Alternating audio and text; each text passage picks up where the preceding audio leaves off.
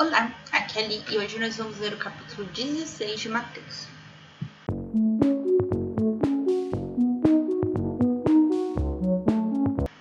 Bem-vindos aos Novenáticos e hoje nós vamos ler o Mateus capítulo 16. Sinais dos tempos.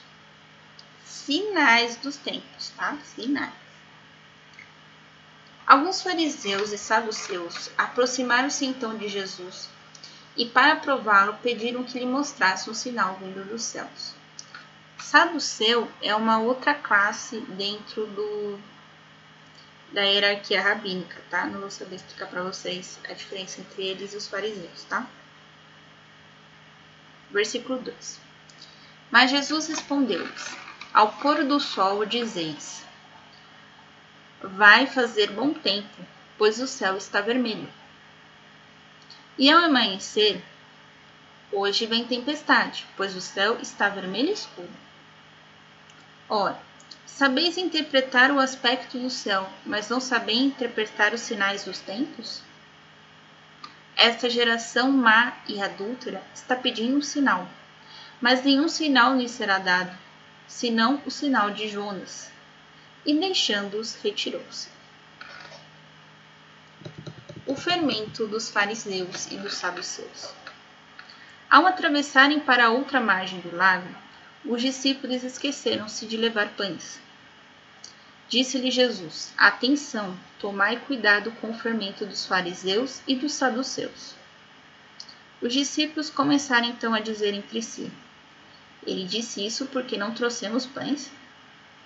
Conhecendo seus pensamentos, disse-lhe Jesus: Homens fracos na fé, por que ficar falando entre vós que não tendes pães? Ainda não entendestes? Não vos lembrais os cinco pães para os cinco homens e o número de cestos que recolhestes? Nem dos sete pães para os quatro mil homens e do número de cestos que recolhestes? Como é que não percebeis que não estava falando de pães quando vos disseis: Tomai cuidado com o fermento dos fariseus e dos saduceus? Então perceberam que ele não havia falado que tomassem cuidado com o fermento do pão, mas com a doutrina dos fariseus e saduceus. Pedro, chefe da igreja. Chegando ao território de Cesareia de Filipe, Jesus perguntou a seus discípulos: o dizer do povo quem é o filho do homem. Responderam: Uns dizem que é João Batista, outros que é Elias, outros que é Jeremias ou um dos profetas. Então Jesus perguntou-lhes: E para vós quem sou eu? Simão Pedro respondeu: Tu és o Messias, o filho do Deus vivo. Em resposta, Jesus disse: Feliz és tu, Simão, filho de Jonas porque não foi nenhum ser humano que te revelou isso, e sim meu Pai que estás nos céus. Pois também eu te digo: tu és Pedro, e sobre esta pedra edificarei minha igreja, e os poderes do inferno jamais conseguirão dominar. Vou te dar as chaves do reino dos céus, e tudo o que ligares na terra será ligado nos céus, e tudo o que desligares na terra será desligado nos céus. Depois Jesus ordenou aos discípulos que não dissessem a ninguém que ele era o Messias. Primeiro anúncio da paixão. Desde então começou Jesus a explicar a seus discípulos que teria de ir a Jerusalém para aí sofrer muito da parte dos anciãos, dos sumos sacerdotes e dos escribas, e que teria de morrer ao terceiro dia ressuscitar. Pedro, chamando-o à parte, começou a repreendê-lo com essas palavras: Deus te livre, Senhor, isso jamais te acontecerá.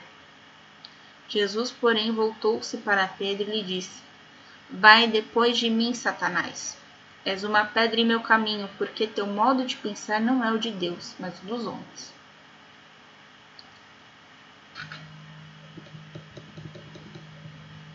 Como seguir a Jesus? Depois, Jesus disse a seus discípulos: Aquele que quiser seguir-me, renuncie a si mesmo, carregue sua cruz e me siga. Pois quem quiser salvar sua vida vai perdê-la, mas quem perder a vida por causa de mim a encontrará. Pois que adianta ganhar o mundo inteiro e arruinar sua vida? E que se poderia dar em troca da vida?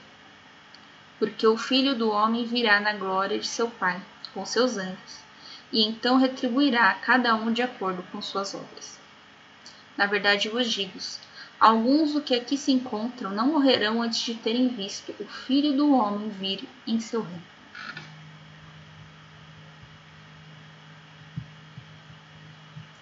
Aqui eu quero deixar bem claro o que significa renunciar, tá?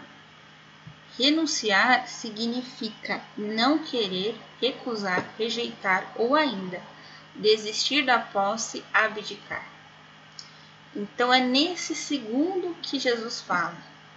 É desistir da posse de si mesmo e entregar a posse de si mesmo a Deus. Abdicar-se de si mesmo e entregar a si mesmo a Deus. Muita gente entende do, pelo primeiro aqui, né? Ou ainda se negar, né? Negar a si mesmo. Não. É desistir da sua própria posse e deixar que Deus tome posse de você. É deixar que Deus faça segundo a vontade dele. Tá bom, é isso. Não ia dar explicação, mas nesse caso precisa de explicação. Tá? Um beijo, um abraço, até amanhã com o capítulo 17. Que a paz de Cristo esteja convosco e o amor de Maria.